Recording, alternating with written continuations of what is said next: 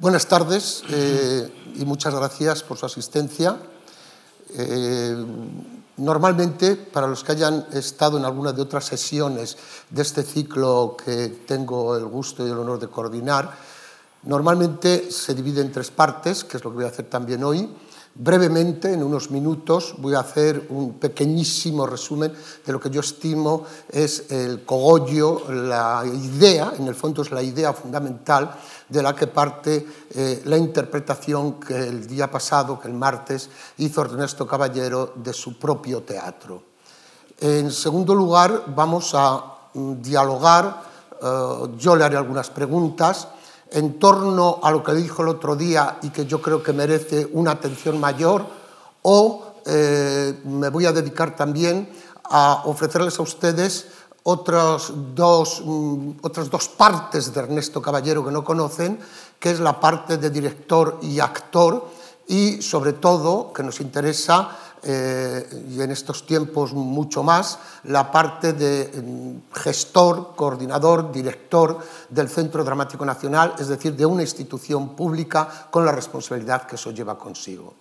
Eh, voy a procurar ser lo más breve posible en, este, en el primer apartado, yo creo que el otro día Ernesto Caballero nos dio una lección, a mí me pareció magnífica, pero al mismo tiempo tengo que decir que fue una reflexión profunda, profunda de verdad, en torno a su concepción del teatro y a su práctica del teatro eh, yo le pedí que me dejara el texto para venir mejor preparado y les puedo asegurar que me ha venido muy bien leerlo porque algunas cosas que el otro día, dentro de las muchísimas ideas que expuso, pues eh, quedaron pendientes y que he podido llegar a profundizar mucho más a través de la lectura.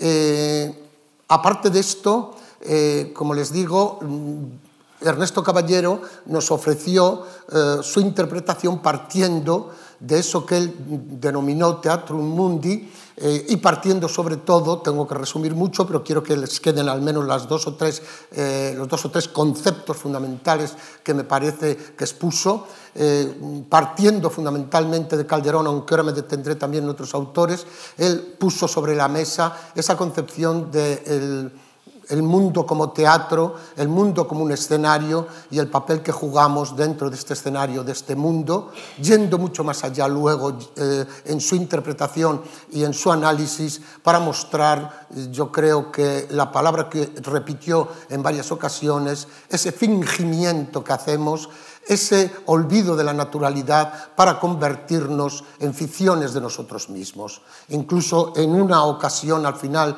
de su charla, él mm, dio un paso más adelante y habló de dar una vuelta de tuerca más, eh, que me parece que es, para mí fue eh, la idea central de todo lo que expuso, y es cómo desde la escritura él como autor ficcionaliza para ofrecernos unos personajes, pero esa vuelta de tuerca va mucho más allá para que esos personajes a su vez se conviertan ¿eh? en productos de ficción ficcionando ¿eh? a otros personajes, ellos mismos desdoblados, pero también una ficcionalización del propio, propio momento histórico que ellos están viviendo.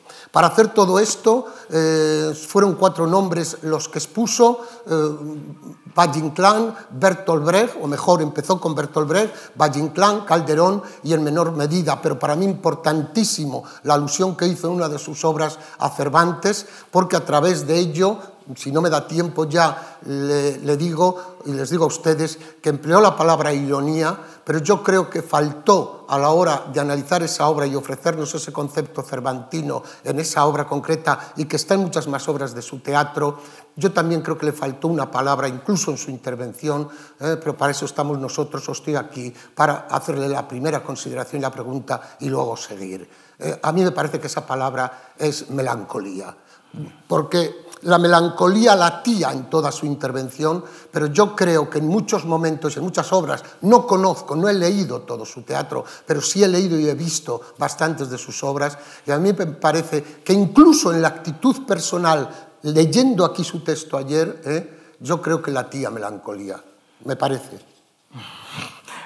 Probablemente, pero como, como, como también expuse el otro día, eh, es, es, es, es difícil eh, eh, tener esa capacidad de desdoblamiento y, probablemente si esté teñida buena parte de mi obra de, ese sentimiento, de eso que alguien definió como, como cierto, el placer de la tristeza. Eh, sobre todo, eh, y para mí también fue una gran satisfacción que él partiera eh, para explicarnos su teatro de lo que es la figura fundamental que es Calderón de la Barca. y permiten, permitan ustedes que hable en primera persona. cuando él tenía 22 mm, años, se celebra un congreso en Madrid dedicado a Calderón de la Barca con motivo del centenario, José Luis Alonso monta el gran fantasma, etcétera, etcétera. Y posteriormente en el mundo académico, al que, estoy más que en el mundo teatral, se ha dicho que fue ese Congreso de 1981 el que ofreció una nueva perspectiva tanto al mundo académico como al mundo del teatro de quién era Calderón. Y aquí viene también mi, mi segunda consideración. Ese Calderón que se consideraba Menéndez Pelayano, dogmático, con, una presencia de, una defensa del catolicismo, incluso del imperio, de la, cruz y de la espada, etcétera, etcétera, y que se ha demostrado que era falso, o por lo menos, si no es falso, no es el único Calderón, por supuesto, ¿eh? Eh, ese Calderón se ha visto luego en el teatro. Yo creo que ha habido tres o cuatro datos y de ahí viene ahora mi consideración hacia él, que han influido poderosamente en que esto fuera así. El Festival de Almagro que se había inaugurado tres años antes, pero que es en los 80, cuando da un paso impresionante, por cierto, con una vida de sueño búlgara que llegó a Almagro y que yo creo que puso a Calderón dentro del mundo del teatro, ¿eh? lo puso como testimonio de lo que había que hacer con Calderón. En segundo lugar, también en los años 80 el nacimiento de la Compañía Nacional de Teatro Clásico, mm, por supuesto las compañías privadas haciendo sus espectáculos para el Magro y para otros con las ayudas públicas, eso por supuesto siempre, y evidentemente como él ha hecho también con figuras de primera fila internacionales como Declan Donnellan, ¿eh? viniendo varias veces al Magro, viniendo varias veces a España desde Inglaterra, y él lo ha traído al Teatro María Guerrero, reconociendo todo este mundo, estos mimbres que yo estoy presentando. ¿Es así? Sí, sí. E, e, e, es cierto que, que en los 80 se produjo una inflexión porque eh, a mí me sorprendía, yo, yo me considero un, hijo pequeño, un hermano pequeño del teatro independiente y mis compañeros del teatro independiente, mm, a los que admiro y los que eh, bueno, introdujeron eh, muchos planteamientos escénicos que, ya se estaban desarrollando por Europa, sin embargo renegaban mucho de, sus propias fuentes. Y, a mí esto me extrañaba porque yo nunca, yo, era un apasionado de los clásicos, lo tuve maestros que además me, como, como, fue el caso de Pepe Struck, con el que trabajé en la práctica. Entonces yo no entendía esa demonización de, nuestros clásicos porque además me, me parecía que era eh, de pronto sumirse en una orfandad cultural, no tener... Esto me pasó muy joven, ¿no? de estudiante en la escuela de dramático, no entendía cómo mis mayores, mm, bueno, no es, que despreciaran, pero no, eh, de alguna manera renegaban de nuestros clásicos, tal vez por esa vitola de, no, digo ya que venía de Menéndez Pelayo, del, contrarreformismo militante, del catolicismo como, eh, en fin, como la seña de identidad de lo español, eh, esa visión imperial, que es verdad que los clásicos eh, fueron utilizados para ensalzar las glorias imperiales, todo eso los había desvirtuado, pero yo me conectaba directamente con, el material, leyendo, y, no veía nada de eso. Ya de, y es verdad, para mí fue muy satisfactorio cuando el Festival de Almagro empiezan a venir compañías, una vez más de fuera, a decirnos que hay otro Calderón o hay otro Lope, hay otras formas de hacer los clásicos. Y, es, y es verdad que ahí se produce. La Compañía Nacional de Teatro Clásico, evidentemente, que, que nace pues bueno, pues... Con un calderón. Con, un calderón y con 200 o más de 200 años de retraso con respecto a la comedia francesa. Todo en, en esos años convulsos después de la, transición, pues se empiezan a normalizar cosas que eran un poco raras, ¿no? Que, que no sucedieron. Y, y es verdad que, que yo cuando estuve en la escuela eh, tuve esa, esa fortuna de tener grandes maestros que, que, me hicieron, hicieron que, que me enamorara de, de, de, estos grandísimos autores. ¿no? Y, y es verdad que también existía un cierto, cierto recelo, o sea, el propio un grandísimo crítico como, como, fue, como fue Aro Teglen le llamaba el terrible Calderón, ¿no? y, y, cuando hacía críticas a Calderón, y yo una vez, cuando Monteico y Narciso me perdonó la vida, bueno, esto es un Calderón cortesano, aquí parece que se muestra un poquito amable, pero es duro, es severo, es... Y, y bueno, es verdad que gozaba de muy mala fama, incomprensible para mí. Bueno, yo creo que es que, entre paréntesis, eh, Eduardo Arotelen a veces parecía que no le gustaba el teatro.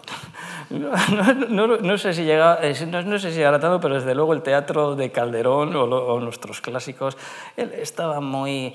Eso también es, es algo, esa hiperideologización eh, a veces pues, pues llegaba pues, un poco a, a producir pues, cierta ceguera, ¿no? Entonces, bueno, esto, estas cosas que siguen pasando. Eh, una cosa es el teatro crítico, el teatro debe ser crítico y el teatro debe ser, crítico porque, porque está para eso, para eh, plantear otros discursos más inesperados, es decir, los relatos de la realidad, los consabidos, pues para eso pues ya, ya los tenemos en la calle o en los medios, ¿no? El relato tiene, y por eso siempre el teatro tiene que ser un poquitín, un poco Pepito Grillo. Y, ahora, también creo que el teatro de denuncia, ese teatro de denuncia plano, ese teatro para convencidos, eh, a mí me aburre soberanamente porque es el antiteatro. Para mí el, el, el, teatro que ya cuenta con el... Me parece que es un teatro adolescente, porque sirve para algo, sirve para hacer pandilla, para hacer grupo social, para, eh, para decirnos, yo, todos pensamos lo mismo, sí, eso, había que decirlo. Eh, pero, pero el teatro crítico creo que va un poquito más allá, es decir, te, te enfrentarte con tus propias contradicciones y problematiza la realidad finalmente.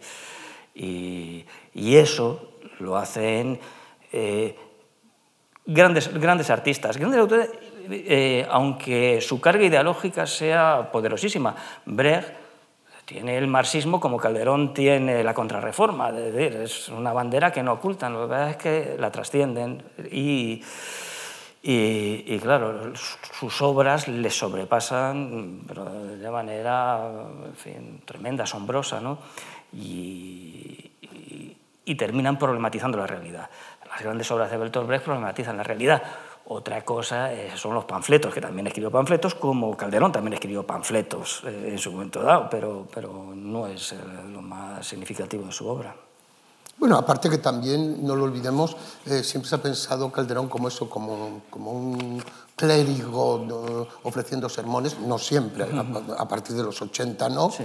pero pero Calderón tiene unas comedias absolutamente divertidísimas, ¿eh? que, que, llegan a los escenarios y nos lo pasamos muy bien, como con Lope y cualquier autor del barroco. Pero tú diste un paso más, porque has dado un paso, eh, ya hace algunos años, eh, publiqué algunos trabajos en torno a, um, a una situación de prejuicio, ¿eh? mm. sobre todo, eh, hablando de Calderón y hablando del teatro clásico, en torno al auto sacramental. Sí. Eh, y defendiendo, sin embargo, que el auto sacramental en otros muchos países se ha venido representando sí. no como propaganda de ningún no, tipo, claro, claro. sino simplemente como un espectáculo en primer lugar, un espectáculo extraordinario como los que se celebran en las plazas mayores de las ciudades, y en segundo lugar, donde hay toda una lección, y no solo de teología, sino de la propia concepción del mundo y del hombre. Exactamente. Eh, ¿Verdad? Sí, sí, por supuesto, y, y, de la moral en el buen sentido. Es decir, que es verdad que puede haber una, digamos, un aspecto apologético, pero eh, el auto sacramental se abre primero porque formalmente además teatralmente es de una audacia tremenda las posibilidades que, le plantea cualquier intérprete pero es que además eh, se dirimen eh, grandes temas de gran calado moral mediante ese procedimiento alegórico eh, que bueno, en un momento dado pa parece que entró en, desuso y, luego, y ahora ha vuelto. Es decir, la, la alegoría es un, un, género, un género que, como el Guadiana, a veces aparece y reaparece. Yo escribí auto teniendo muy en cuenta ese y además eh, diciendo voy a escribir una obra con un marcado carácter alegórico donde los personajes sean figuras que representen mm, distintos aspectos eh, y lo que que lo, lo, hice en clave irónica, pero, pero me, parece que, es un género muy vigente. Eh, el otro nombre importantísimo es Valle Inclán. ¿eh? Eh, hay, al final de su conferencia, eh, él, mm, aparte de unos texto precioso, magnífico de Lorca, ¿eh? Eh, del que todos nos hemos aprovechado tantas veces, ¿no? de ese y de algún otro pequeño texto de Lorca. Eh, tú nos ofreciste un haiku naiku, ¿no? sí. en el cual está una palabra que me parece que es fundamental para poder entender a Valle, pero no solo a Valle, sino para entender incluso en el pasado otras manifestaciones ¿eh? relacionadas con el mundo de lo burlesco, el mundo de la caricatura, el mundo eh, de la parodia eh, y, y la propia concepción del mundo de la que tú partes en auto esa ironía de la que sí. tú hablas. Entonces, eh, nos, hablas en, nos hablaste de una obra sobre el 98 y de esos artefactos, Sí. nos hablabas de ese 3D contemporáneo, pero también, y por supuesto queda Valle Inclán ahí con sus espejos cóncavos, también el cristal, Sí. ¿eh? Y mm, ah, recientemente puedo decir que se ha, publicado un libro donde un espacio que quedaba todavía vacío, por verlo desde esta perspectiva, queda cubierto, que es eh, eh, un libro sobre literatura y óptica en el barroco. Es decir, ver en la literatura del barroco, incluido el teatro, eh, como el cristal, ¿eh? en este caso el telescopio, los anteojos, ¿eh? condicionan la visión de los autores para ofrecernos, sobre todo a través, en la picaresca, pero también en otras obras, incluso poéticas, se nos está ofreciendo la realidad de España, ¿eh? una realidad realmente, la mayoría de las veces, muy negativa, a través precisamente de este cristal. ¿no? Eh, dentro de esta línea de Valle Inclán, eh, yo te diría eh, hasta qué punto eh, el mundo de Calderón y de Valle Inclán eh, pueden unirse para ofrecer esos productos que tú has escrito. Es decir, la unión de los dos, ¿eh? Eh, como yo diría que conservantes detrás. Sí, sí. Claro, son, son, grandes, son grandes cumbres y claro, uno, uno trata de, de, beber, de alimentarse. Yo, yo, yo con Valle Inclán tengo una relación eh, contradictoria porque no comparto, o sea, eh, es, un, es un monstruo, monstruo del teatro, pero el ensañamiento, su ensañamiento hacia los personajes no lo comparto. En ese sentido, mi actitud estaría más próxima o, podría estar más próxima a la Cervantina, porque es una mirada mucho más indulgente. Eh, la, a mí me parece que, que Valle, Valle fue un, un personaje, una, fue una personalidad. Eh, también hubo varios valles, como con, con Calderón, que podemos, podemos hablar de, sí. de, varios Calderones y podemos hablar de, de varios valles. Eh, lo que sí tiene, con, junto con Calderón, es esa capacidad de distancia, de, de, de contemplar el mundo como un gran tablero eh, y, y, y, tal vez la diferencia con Calderón, a mí Calderón siempre me ha sobrecogido, sobre todo en los dramas, esa objetividad, eh, esa neutralidad tan, tan aterradora, no sabes lo que piensa. Hay una obra como el, el médico de su honra, ¿no? con ese final tan terrible, sangrando a, a Mencía, y, el rey dice a la mujer hay que sangrarla ante la sospecha.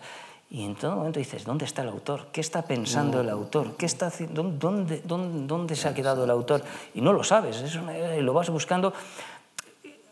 Con Valle sí lo sabes, o sea, sabes exactamente dónde está el autor y además cómo le está retorciendo el pescuezo a la reina castiza y, y se está quedando más ancho que largo.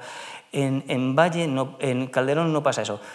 Y Cervantes sí lo encuentras, y lo encuentras queriendo a los personajes, lo encuentras comprendiéndolo, lo encuentras con una eh, una humanidad eh, que la, la, transfiere a la obra. A veces, a veces eh, esa humanidad en Cervantes, y no en pocas ocasiones, en el propio Quijote, queda, digamos, enmascarada o corregida, llamémoslo, incluso en el Quijote, eh, con personajes que aparecen en dos o tres ocasiones.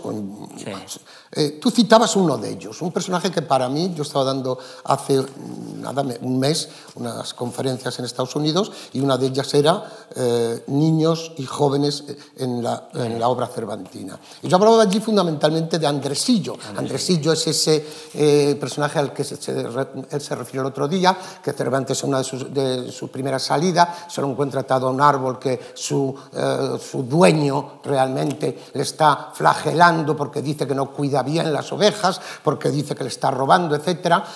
Cervantes, naturalmente, eh, lo defiende consigue que lo desate, aunque el niño le dice, en cuanto usted se vaya voy a seguir recibiendo palos. Curiosamente, eh, Cervantes, capítulos después, 15, 20 o 30 capítulos después, no recuerdo, muestra a Andresillo en Toledo con otro, convertido en un pícaro, en un ladrón, que se van a Sevilla, también a su mm. patio de Monipodio. Es decir, que esa, complejidad cervantina, mm. ¿eh? evidentemente, que también existe, de otra manera que en Calderón, naturalmente, pero también está ahí. Sí, sí, sí, por supuesto.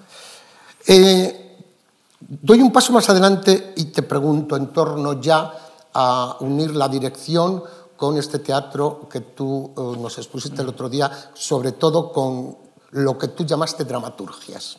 Palabra que a mí en un principio hace años me aterraba, la palabra dramaturgia. Sobre todo porque eh, cada uno la entendía de una manera. Pasa como con eh, eh, somos posmodernos o no somos posmodernos. Pero el otro día muy irónicamente hablabas también de que los primeros posmodernos que tú conociste fueron tus padres, ¿no? también irónicamente.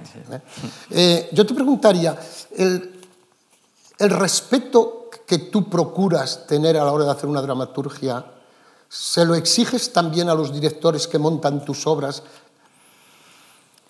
Eh, eh, sí, yo procuro, vamos a ver, es que hay, unas, hay, palabras que son, sobre todo en estos foros, foros teatrales, que hay que cogerlas con pinzas y una de ellas es respeto. Que habría, tendremos que ver, yo he reflexionado bastante sobre el respeto, he montado clásicos, eh, cuando, cuando empecé a intervenir en este tipo de foros hace ya algunos años, eh, en Almagro, por ejemplo, el respeto era un, eh, en fin, era un topos. ¿Y qué es, qué es, respetar? Fíjate, a mí la experiencia me, me, ha enseñado que una actitud excesivamente cauta, el que se enfrenta al material diciendo voy a respetar, voy a respetar, voy a montar la dama duende de una manera respetuosa. Eh, es decir, el texto, los textos piden eh, una intervención. Eh, ¿cómo, diría? Los textos son sueños. no voy a poner Luces de Bohemia. Luces de Bohemia eh, es un sueño, un sueño, un sueño de valle. Eh, muchas veces ser literal, literal sitúa la lectura que hacemos de la obra en el territorio de lo correcto, pero las obras, los autores, y lo sé por experiencia propia, como sueños que son, porque cuando uno escribe sueña, hay muchos elementos latentes de los que uno no es consciente, que los apunta y ahí llega el intérprete, actor o director, y de pronto tira de ese hilo de latencia y de pronto aparece algo inesperado que tú no habías concebido como, autor. Entonces, cuando te lo cuentan, dices, oye, mira, que vamos a hacer esta escena, que la vamos a hacer así, entras en pánico. dices, no, no, no, no, me van a perder el respeto. Y cuando la ves en escena hecha, dices, ahora se entiende el texto. Porque me han faltado el respeto lo, el texto se ha puesto en relieve y eso que estaba palpitando y que era, estaba en el lugar de la insinuación, de pronto se hace manifiesto. Entonces, eh, evidentemente hay unos... Pero incluso antes de eso, eh, la labor de adaptación, la labor de adaptación, evidentemente, los, eh, los textos, sobre todo los textos del pasado, tienen que servir para algo, igual que los edificios del pasado, si queremos que sirvan para algo, un edificio del pasado, un castillo del siglo XVI, si queremos que sirva para ser parador, podemos preservar el edificio, pero hay que ponerle aire acondicionado, hay que ponerle eh, ventilación. Es decir, y esas son intervenciones, eso lo hace un arquitecto, pero un pintor también lo hace. Es decir, el pasado, la huella del pasado, hace que esos cielos de Guadarrama de Velázquez no sean los de entonces o los, o, los veamos de una manera diferente o nos lleguen de una manera. Entonces, ¿qué es lo que buscamos? Buscamos reproducir la recepción, buscamos que eso que inevitablemente ya es otra cosa, eh, ponerlo. En, es decir, son, son cuestiones eh, delicadas que finalmente lo que hay que hacer es creer en la obra, creer en el autor, estar formado, saber qué es lo que quería decir el autor, y ahí yo creo que, como el restaurador, son legítimas pequeñas intervenciones porque el propio sentido, porque hoy en día si decimos entré en el retrete de la dama, pues evidentemente pues hay que cambiar la palabra retrete porque la palabra retrete hoy significa algo diferente a lo que significaba en el 17. Es decir, que hay pequeñas intervenciones. Ahora, yo me, yo me refiero más a una intervención que es ya la lectura, que vuelve a entrar, eh, vuelve a entrar la, ironía, ¿no? es decir, eh, eh, el intérprete tiene esa capacidad de, hacer un final sin cambiar una coma del texto, en función del cómo se diga, pues puede ser un final feliz o puede ser todo lo contrario. ¿no? Entonces ahí uno siempre se pregunta, ¿qué quiso decir el autor? Eh, y, hay que saber lo que quiso decir el autor, pero también hay que dialogar con los autores. Yo creo, y en ese sentido sí estoy con, con Bertolt Brecht, que hay que... Eh, el mayor... No conozco un ejercicio de crítica de una obra no conozco, más complejo y más completo como el de una, de, la, de una obra dramática, como el propio hecho de la interpretación.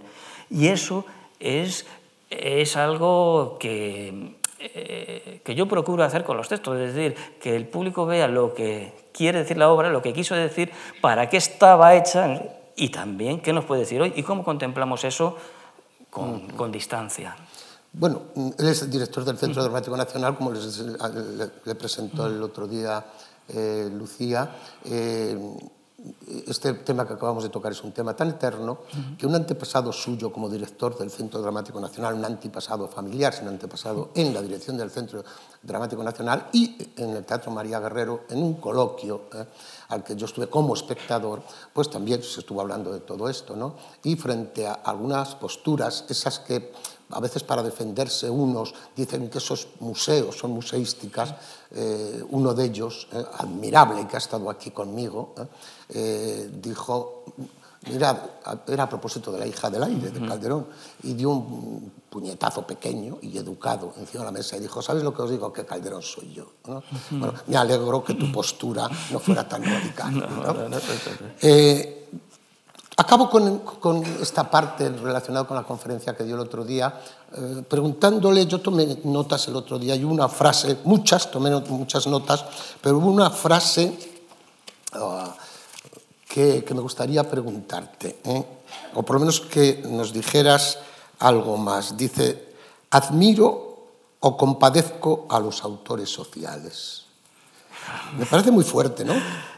Eh, admiro, compadezco. Eh, tiene que ver con lo que, con lo que, con lo que comentaba antes.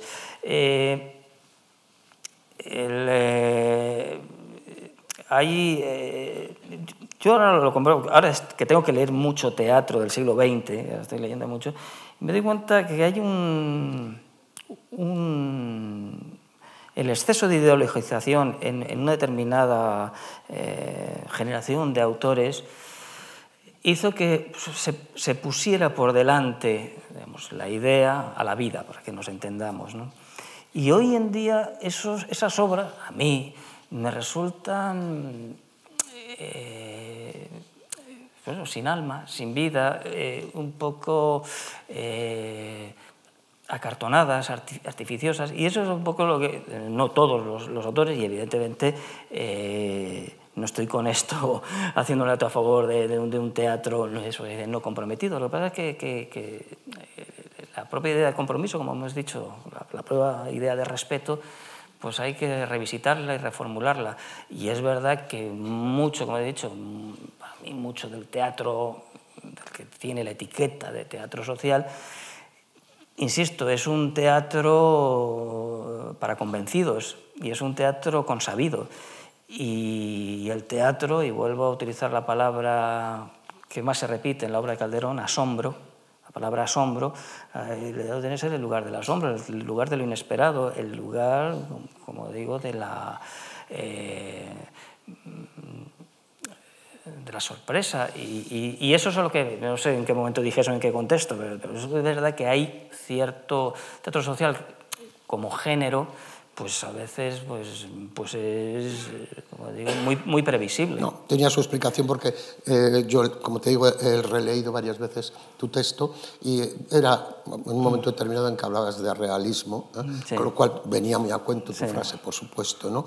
Eh, además, que, que su generación está quizá alejada conscientemente de eso, es que frente a los términos que utilizábamos, ética y estética, él ha hablado de idea y vida, ¿eh? mm. lo cual eh, indica que eh, algo que a mí me preocupaba, a él le preocupa menos, al menos históricamente. Bien, voy a, pasar el tiempo que queda a, a tu faceta como de director. Te he hecho una pregunta nada más. Mm, prefiero pasar a tu faceta de director del Centro Dramático Nacional. Yo no sé cuál es el presupuesto del Centro Dramático Nacional este año, no te lo pregunto tampoco, pero más o menos va a ser la cifra que yo voy a dar. Eh, en 2007 el presupuesto del Centro Dramático Nacional era 9 millones de euros, eh, más o menos. En 2013, la temporada 2013-2014, la mitad. Sí lo cual indica que las preguntas que yo voy a hacer a continuación tengo que tener al menos conmiseración, si no otras cosas también, hacia el director y hacia el centro como tal. Pero hay algo mm, que dentro de todos estos años, bastantes más que tú, que llevo metido en este mundo, hay algo que venimos repitiendo desde hace muchísimo tiempo y que tiene sus explicaciones, pero me gustaría escuchar las tuyas. Yo me hago estas preguntas. ¿Por qué se montan en los centros nacionales no solo en Madrid, dependiendo del Ministerio de Cultura, del Ayuntamiento, etcétera, sino en general en España, ¿por qué se montan obras que estando todavía en pleno éxito eh, eh, son retiradas del cartel? Primera pregunta. Segunda pregunta, que está, esta vas a contestar, que es el dinero y punto, pero bueno, la saco aquí también un poco como testimonio. ¿Por qué el teatro español no está presente en el extranjero como no está presente en los centros dramáticos, no solo el de Madrid, sino las, eh, eh, las instituciones públicas dedicadas al teatro, con giras incluso nacionales adecuadas, en colaboración con otras instituciones públicas o privadas. ¿Por qué no se hacen más colaboraciones? No es tu caso, no es tu caso. Más colaboraciones eh, con esos centros y estas instituciones para amortizar adecuadamente esa mitad de recursos que se tienen respecto a 2007. ¿No estará relacionado todo esto que yo estoy preguntándome con lo que en muchas ocasiones han servido las instituciones públicas y es para hacer grandes producciones que sacarlas fuera del propio escenario de María Guerrero, en este caso, del Pavón en otro o del Teatro Español en otro, supone un gasto tan excesivo que se tira la toalla por principio?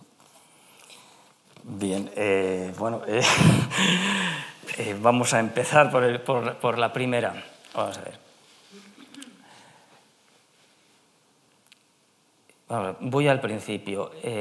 yo soy director del Centro Dramático Nacional por un programa. Es decir, soy el primer director del Centro Dramático Nacional que ha sido elegido por un consejo de teatro de profesionales eh, a partir de un programa que tuve que presentar eh, mediante el procedimiento este que se llama de, buenas prácticas. En ese programa, además yo fiel a los estatutos del centro, planteo que hay que recuperar la, idea de, teatro nacional, de y que tenemos que hacer, tenemos que, por un lado, preservar y poner en valor nuestro patrimonio desde finales del XIX, lo que entendemos como teatro contemporáneo, porque además sí. así, está establecido en los estatutos del centro, desde finales del XIX hasta los novísimos. Tenemos que poner ese teatro y tenemos que impulsar y fomentar la, la creación, la creación nueva. con un presupuesto, tú lo has dicho, además me encuentro con un presupuesto que es la mitad exacta, la mitad exacta de lo que se, tenía hace cuatro o cinco años. Bueno, eh, cómo se hace, esa es otra cosa, pero lo venimos haciendo. Eh, y, esto se programa. Entonces, entonces, puedo hacer dos cosas. Puedo eh, entonces, claro, yo tengo que presentar una temporada. Si presento una temporada donde tiene que estar desde Arniches a Rodrigo García, tengo que fragmentar y esto que se dice, eh, hacer, pergeñar programaciones cerradas de dos meses. Tampoco sabes, porque además es una programación, de, es una programación en principio de riesgo. Autores contemporáneos. Eh, textos que no son comerciales, porque evidentemente no podemos competir con la, con la empresa eh, privada. Entonces, en principio, decimos, bueno, tenemos el éxito en principio, evidentemente tenemos muy buena asistencia, afortunadamente, pero no, eh, en principio no solamente es la rentabilidad económica lo que nos mueve, porque hay una rentabilidad cultural, porque, porque seguramente pues, pues hacer a determinados autores o autores hay que, igual que hay que exponer a determinados pintores de los años 60, de los años 40, etc. Bueno, lo que pasa es que es verdad que a veces te encuentras, afortunadamente, con, eh, eh, con que no, no, solo tienes un 80% de ocupación de media, sino que tienes un 100 y más. ¿Qué nos ha pasado? Nos ha pasado esta temporada. Yo esta temporada, tengo, el propio rinoceronte de Ionesco ha estado dos meses, y, pero ¿cómo se tal? Claro, si yo lo repongo, lo que estoy haciendo es por un lado, y a veces reponemos, y vamos a reponer cosas, porque evidentemente eh, hay que... Hay, pero si repones un éxito de estos, por ejemplo, de María Guerrero, que puede tirar, puede estar en cartel todo un, toda una temporada, estás renunciando a parte del programa. Y no solo eso, sino que, y lo siento mucho, en este momento soy absolutamente, porque yo vengo de ahí, yo vengo de, no digo del teatro off, del teatro UF, Ahora mismo las compañías lo están pasando muy, mal. Entonces, claro, yo puedo tener a una compañía toda una temporada de octubre a junio y el resto de las compañías, y el resto de los profesionales, y el resto... Pero no solo eso, y el resto del programa. Esto es, esto, esto es una cosa. Entonces, tenemos que llegar a pues, dos meses, bueno, una reposición, ver si se gira, etc. Entonces, entramos en el segundo aspecto de tu pregunta, de por qué no se gira. Porque no hay dinero. Eh, porque no hay dinero y por, porque no hay dinero. Y porque los costos, y ahí sí que podíamos hablar eh, a calzón quitado, eh, porque los costos seguramente, lo que cuesta sacar una producción de un teatro institucional fuera, lo que cuesta, podría, y yo soy el primero que lo dice, podría costar menos. Pero eso no depende de mí. Yo soy un contratado y hay un convenio, eh, hay, un convenio eh, que rige las relaciones laborales de todo el personal y eso a quien corresponda lo tendrá que revisar en su momento con el coste social, sobre todo con el coste político que supone, entonces claro que se reducirían costos. Y claro que sería mucho más fácil que estas grandes producciones, eh, que estas grandes producciones giraran.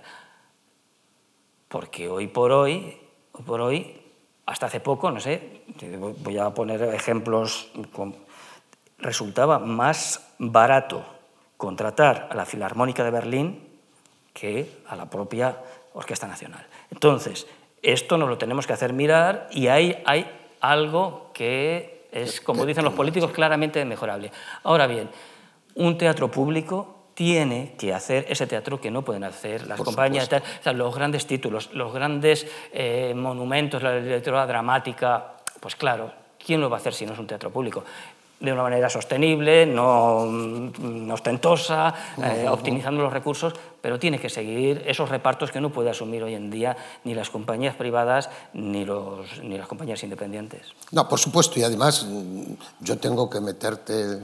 no, no, está muy bien. pero, pero también debo reconocer, por ejemplo, y el testimonio está ahí, que, por ejemplo, eh, sí ha habido hueco para muchos autores jóvenes, sí, sí ha, ha habido hueco para numerosísimos actividades. Hoy mismo, cuando me he metido a ver el correo, tenía una invitación para ir a finales del mes de junio a, escuchar algo que se llama como teatro documental.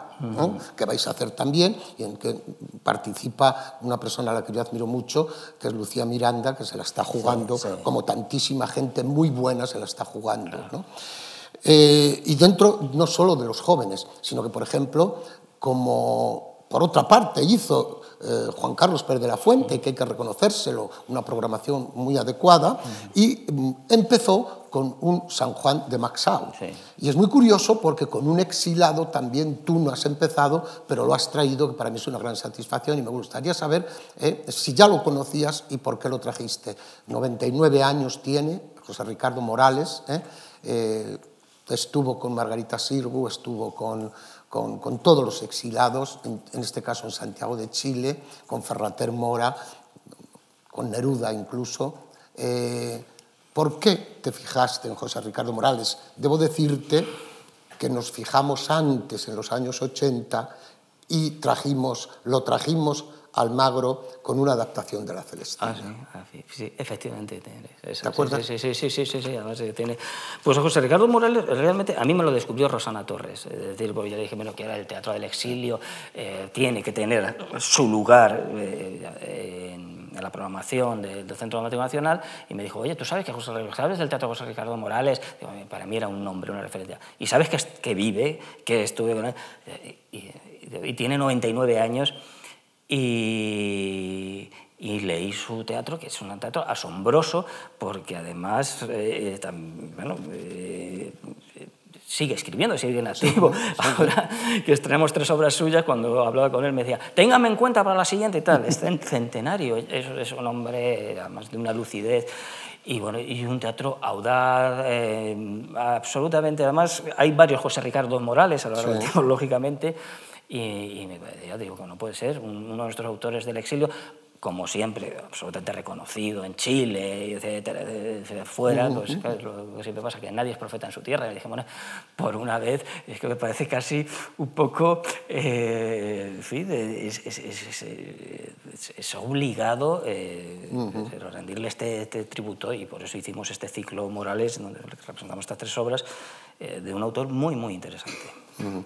Voy acabando. Eh, hablaste también en tu conferencia en varias ocasiones, pero mm, esto está, sigue relacionado con tu labor eh, como director. Eh, el público te ha preocupado. En último término dices que el teatro es estar ahí sentado, y es verdad, y es verdad.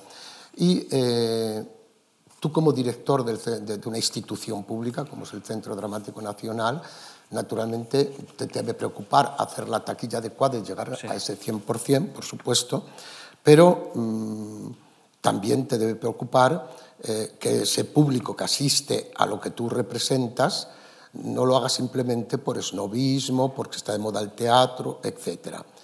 Dos preguntas relacionadas con el público. Primera, ¿tú crees que el público, aun con las dificultades que ha habido y hay, va al teatro porque es un poco mi teoría y no solo la mía, porque quizá está un poco, quiere, como decía Unamuno, carne y hueso y no solo pantallas de televisión, smartphone, móviles, computadoras, etcétera.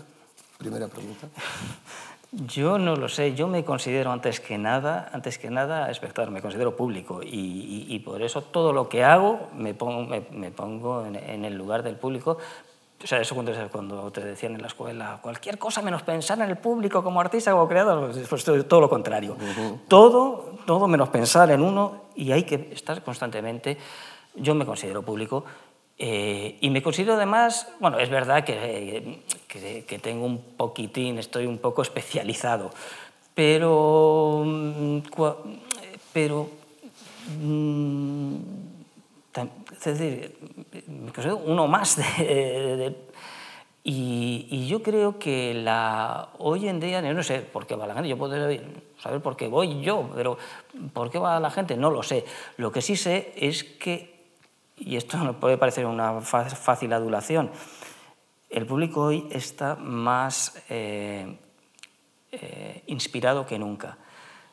Es, eh, es un público exigente y, y reclama, reclama lógicamente eh, información, reclama como calidad, excelencia, reclama honestidad, pero no, yo creo que las, actitudes paternalistas o a veces un poco eh, por dioseras de venga al teatro que lo va a hacer mucho bien. El público sabe lo que le hace bien, lo que le hace mal y el público sabe, el público hace lo, que quiere.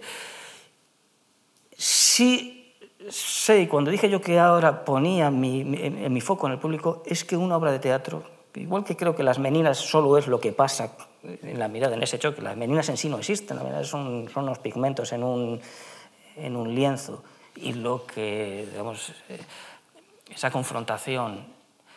Pues a mí me parece que el teatro es lo que pasa con alguien, con alguien que decide expectare, poner expectativas y decide creer. Y decide, me siento aquí, voy a jugar. No me defraudes, pero de entrada. Es verdad que hay públicos muy malos, es decir, que yo creo que, eh, que la crítica tendría que también criticar a, los públicos. Hay espectáculos bastante mediocres que los salva el público, porque su capacidad de, porque su expectación es muy elevada y hay que, digo, y hay que darles el premio nacional a ese público. Y hay públicos que son tremendos, que es que, que, bueno, a ver qué me dices, que es un público resabia, un público que no quiere jugar. Entonces, si el público no quiere jugar a lo que estás proponiendo, pues ya puedes hacer maravilla. O sea, él decide, el público es soberano con, con su actitud. Eh, entonces, claro, es, ese, ese lugar eh, es el que, el, que hay que, el, que hay que cuidar. Y también es verdad que el público ya no es, y eso sí que ha cambiado, el lugar pasivo, eh, el lugar de receptor pasivo, que eso también se traduce en, cómo dialogamos y, y, y, traduce en las cosas que hacemos. Pero bueno, en ese sentido muchas veces el cine, la televisión, incluso diría la publicidad, nos llevan ventaja, porque eh, eh, en esos lenguajes muchas veces se confía más en la capacidad productiva, eh, eh, activa más la imaginación, la ensoñación, que muchas veces un determinado teatro que ya llueve sobre mojado. Y cuando el teatro llueve sobre mojado, lo que está haciendo es desconfiar del público o restituyéndole a una posición pasiva que hoy no tiene nada que ver con lo que es la sociedad, etc. Es decir, que yo, en definitiva, eh, yo creo que el público asiste al teatro o a cualquier acontecimiento en vivo porque es una experiencia y es una experiencia reconfortante y es como, como el que bebe vinos, cuando bebes mucho le coge mucho gusto, refinas el, el paladar, pero claro, yo no concibo, es decir, una experiencia estética tan rica como la del teatro, porque es que mm, se ponen en juego eh, pues, pues, muchos lenguajes y, en ese sentido pues, pues el público sabe lo que quiere. Yo acabo, tenemos normalmente 45 minutos, me he pasado dos, pero sí quiero cerrar eh, haciendo, sin embargo, una consideración que no es negar nada de lo que ha dicho, porque estoy absolutamente de acuerdo, pero sí matizar un poco. Eh, tú has dicho que el público es un público más activo, y me pregunto, porque no patalea una obra que no le gusta, porque solo aplaude. Pues hombre, pues por educación. Yo, yo, yo, yo, creo, hombre, pues, pues, pues de la misma manera que si te ponen un, en un bar eh, o en un restaurante, te ponen un, arroz pasado, dices, el arroz está pasado, me lo cambian y luego montas el número. Yo no soy nada partidario, a mí eso me parecen atavismos. Yo, mira, en el, en el 18 se reglamentó eh, por primera vez, en el siglo XVIII en Francia, que son muy reglamentistas, eh, el silencio. Es decir, se, eh, se, dijo, queda terminantemente, vamos a hacer una función de una hora y media y, que, y al público se dijo, queda terminantemente prohibido hacer ruido, porque era un follón aquello. Y bueno, y, se consiguió, eh, de hecho creo la primera, esto, esto lo, dice, lo cuenta muy bien Richard Sennett, la primera función en silencio. ¿Quiénes protestaron? Los, los propios actores, que no estaban... Bueno, eh, hemos, eh, hemos ido, o sea, yo creo que el teatro es un, es un acto de civilización, de ciudadanía, y afortunadamente, desde la, en, la Grecia, en la Grecia clásica, es verdad que cuando aparecía el villano le tiraban piedras, y era un acto de polis y de civilización, pues afortunadamente desde entonces, luego en los corrales, pues se tiraban verduras, etcétera, etcétera. Luego, en el 19 estaban los reventadores, que era una cosa horrible, los polacos, los chorizos, con, que pateaban. Lope de Vega, es que me has tocado un tema porque yo soy muy contra... Eh, Lope de de Vega y mira de Amesco a un pobre señor que es Ruiz del Alarcón, que viene con sus obras, va a estrenar el Anticristo eh, ahí en el Correo Comedias del Príncipe, y llegan y le tiran bombas fétidas y, se la arman y le boicotean por, por, por, por mala follada, vamos a decirlo. Entonces, esto es una tradición también del, también iba a decir del intelectual, del comillo retorcido, que, que mediana, etc., que yo no estoy en nada de acuerdo. Volvemos a Cervantes. En el 19, los reventadores, pero bueno, se hacían absolutamente el cafre. pero, pero Ernesto, yo no me refiero a lo que perdón, enseguida, a lo que podríamos llamar esos profesionales de, para reventar, López sirviéndose por su popularidad contra Ruiz de Alarcón, etc. No, yo me refiero a un público normal que mm, antes al menos, si no pateaba, vamos, a, dejar, vamos a dejarlo de patear, ¿eh? pero al menos mostraba su disconformidad, ¿no? De alguna manera. no, no vamos yo, yo, creo, yo, creo, que sí, pero fíjate, una cosa, eh, yo, yo creo que sí, pero, ¿sabes? Eh, el teatro, como la paella, a veces no sale. Entonces hay formas de, pues uno no vuelve, no vuelve a esa compañía. Teatro ahora mismo, sobre todo aquí, que son precios populares, que lo que, que tendría que poner en una entrada lo que ha costado levantar eso, eh, la autoexplotación de todos los que están aquí, pues si se han equivocado, yo, yo, lo entiendo que el, soberano es el público, etcétera, pero que hay muchas maneras, se levanta, se va o reclama, pero el hecho de, es que esto también era un mito muy, muy también del teatro independiente y, de, un poco 68ista, tiene que ser vivo, tiene que ser la, la happening, la performance, eh, pues oiga, pues hay una convención que afortunadamente, esto es como, como que afortunadamente, porque el teatro es un acto de liturgia laica. Es como dices en una, iglesia, a ver, si el cura de pronto me aburre en la homilía, ¿por qué no le pateo? Pues no. Hemos, hemos, llegado, eh, hemos llegado a una convención y es que unos, que es muchísimo, ¿eh? que, que, que, los niños hoy en día que ya no van a misa, muchos ya no van a misa, pues yo como iba a misa me acostumbré a estar una hora y media callado eso hoy en día es muy difícil. Entonces, yo esa, esa convención me parece que es un gran hallazgo de la civilización. Bueno, yo les puedo asegurar que mi cariño y mi admiración hacia Ernesto Caballero no disminuye, porque prácticamente lo único que hemos estado en desacuerdo es en eso, y yo creo que a lo mejor estaríamos en desacuerdo en otra cosa, pero de la que no vamos a hablar, porque es no Lucía, ¿eh? me, me echa la bronca. Es eso de que ya desde hace muchos años muchos directores con espectáculos que pasan de hora e media a dos horas a pesar de todo non hacen descanso. Quizá yo tengo un concepto de ir al teatro no solo para ver una obra, sino también para sentir que el público está ahí ¿eh? Eh, y que incluso los actores podían estar ahí, como hacíamos en la Compañía Nacional de Teatro Clásico, sacándolos, sacándolos afuera. Yo muchas veces, la verdad es que me cuesta mucho. ¿eh? que no haya descanso en algunas representaciones. Pero aquí sí vamos a hacer un pequeño descanso. Vienen las dos actrices con obras, con fragmentos de obras de Ernesto Caballero. Muchísimas gracias. Muchas gracias.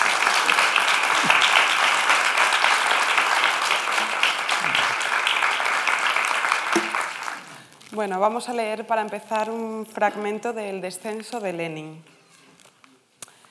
El pacto de McDonald's. El local rebosa de jóvenes frenéticos y turistas cansados. McDonald's en Gran Vía, esquina con Montera. Tiene la luz convulsa de la comida rápida. Contrasta otro ritmo, silueta de una dama que roza los 50, destacando borrosa junto a la cristalera. Se llama Rosa y luce un peinado rizado y rancia indumentaria de antigua militante de una izquierda imposible. De pronto se le acerca un tipo estrafalario, chaqueta de parado y mirada vehemente. Tal vez es un bohemio de los que ya no existen.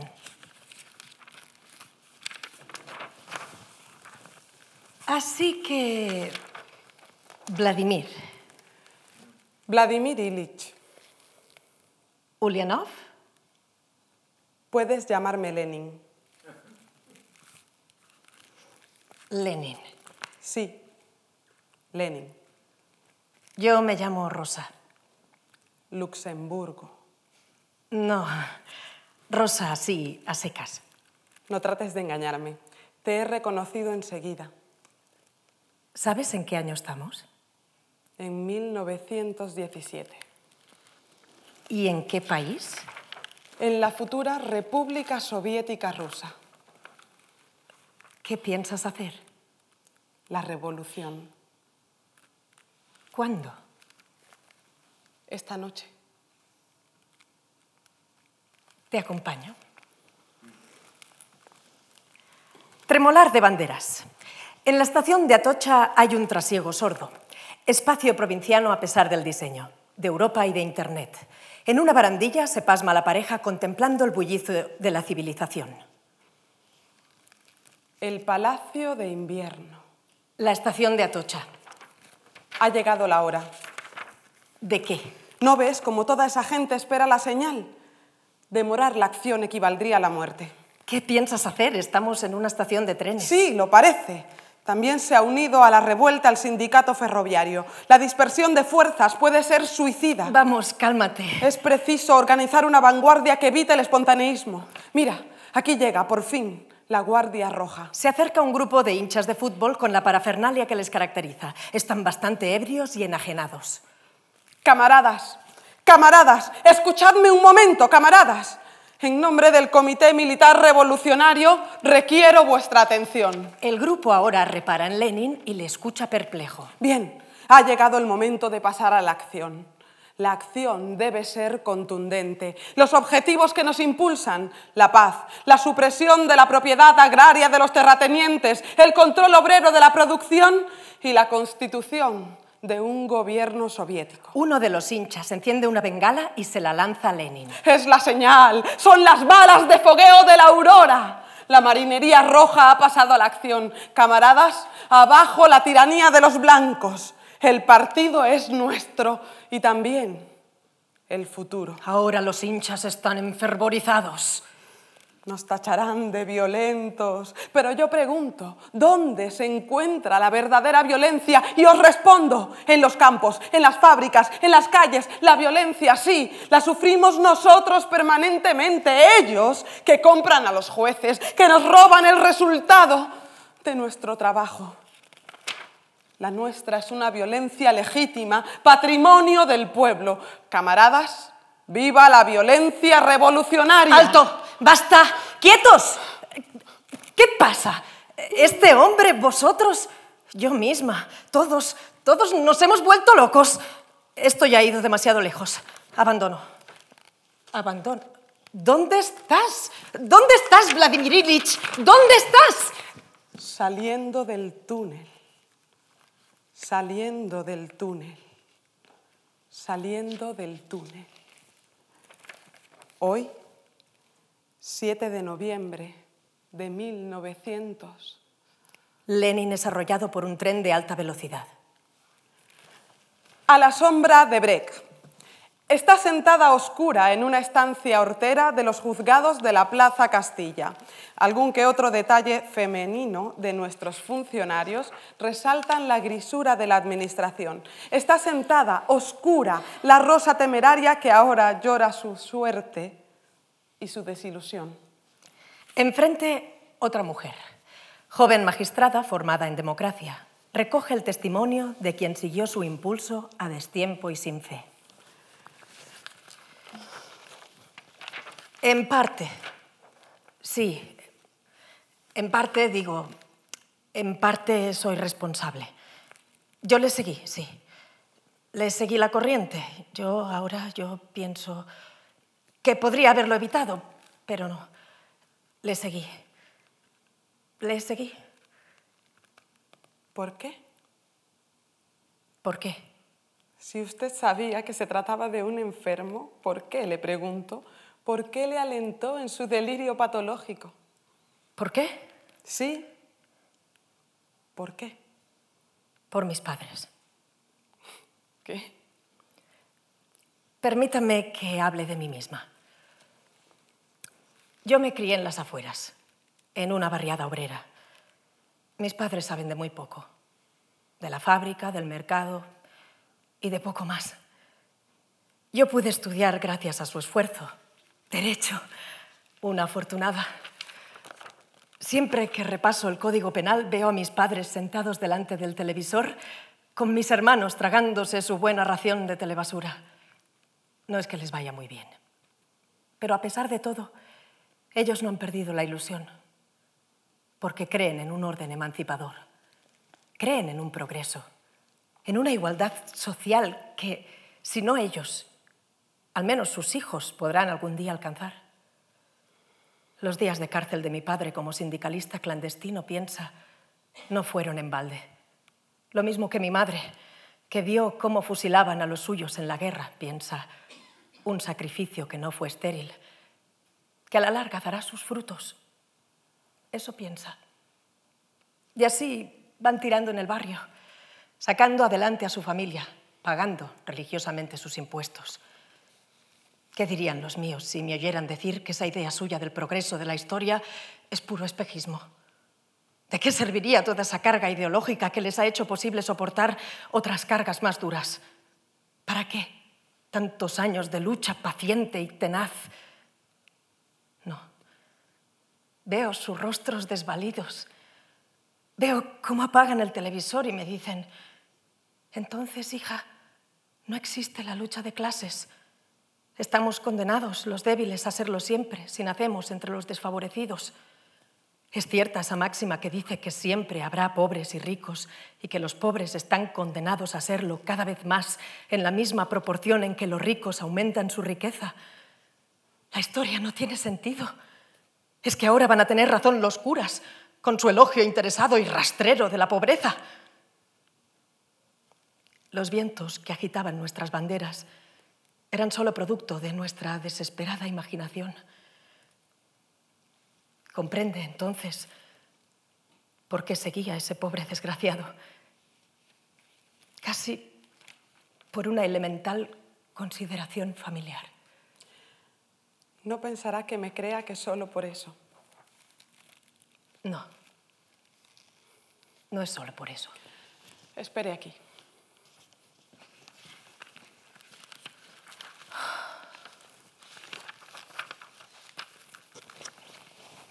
Rosa. Rosa. ¿Qué, qué voz es esa? Rosa. ¿Qué? ¿Qué voz es esa?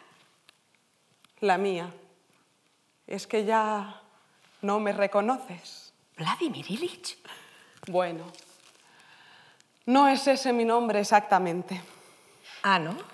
Verás, desde el accidente he comprendido muchas cosas. Eres un espíritu. Más o menos. Pero ¿cómo puede un materialista? En esta realidad sutil en que me encuentro, todo es susceptible de una crítica dialéctica. Pero dejemos eso. Lo que ahora importa es que me escuches atentamente y me prestes tu colaboración. Pero yo, ¿qué puedo hacer por ti desde esta realidad tan poco sutil de los juzgados de la Plaza de Castilla? He decidido volver. ¿Volver? Sí, volver. Esta vez no fracasaré. Ahora sé muchas cosas. Sé, por ejemplo, en qué tiempo vives. Conozco las condiciones objetivas para relanzar la revolución bolchevique en el mundo de hoy. ¿Tú crees? Palabra de soviet. ¿Y para qué me necesitas? Verás, los hombres, he comprendido, se mueven por impulsos de una gran carga simbólica. Y así, Hoy en día, el cuerpo embalsamado del padre de la Revolución de Octubre reviste tantas evocaciones épicas que las fuerzas de la reacción están considerando deshacerse del cuerpo, pues ven en él un recuerdo permanente de anhelo de emancipación de las clases oprimidas. ¿Me sigues? Una vez más, de mala manera. Tengo la intención de sacrificarme por el género humano regresando a vuestro mundo en el cuerpo del auténtico, del histórico Vladimir Ilich Ulyanov Lenin. ¿Quieres resucitar a la momia de la Plaza Roja? Exactamente. ¿Para qué? Para proseguir con la labor. Hoy más que nunca resulta necesaria una revolución internacionalista que diluya las fronteras entre los pueblos. Te necesito, Rosa. Se abre un nuevo camino de esperanza para la humanidad. Así pues, te espero en el mausoleo de la Plaza Roja dentro de siete días, a esta misma hora. ¿Estarás? Estaré. Gracias.